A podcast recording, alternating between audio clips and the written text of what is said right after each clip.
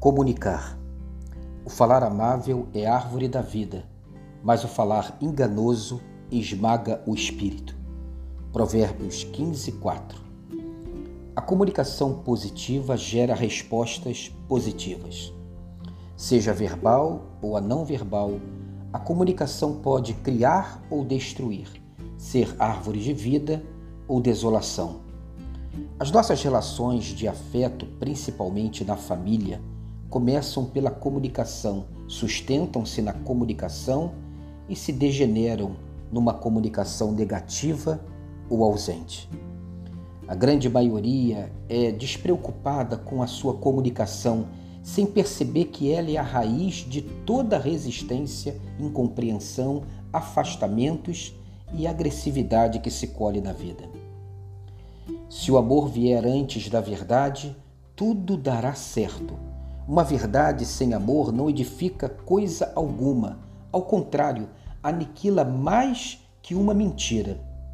Ao invés de dar um puxão de orelha irado, de fragilizar, expor e humilhar com palavras duras de acusação, é preciso abraçar o filho com um peso de amor comprometido, olhar diretamente nos olhos dele e dizer: Você é o meu caso é minha responsabilidade, é o pacote de bênçãos que Deus tem para mim.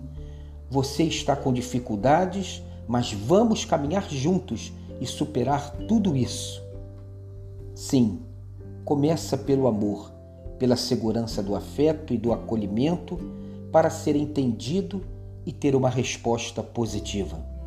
O problema não está na repreensão, está no olhar que fere e envergonha está na voz de trovão.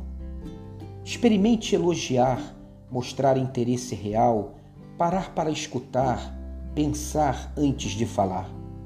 A comunicação positiva, seja entre amigos ou dentro da casa, gerará respostas positivas. Mas se ela é travada, tudo se degenera e o coração se fecha.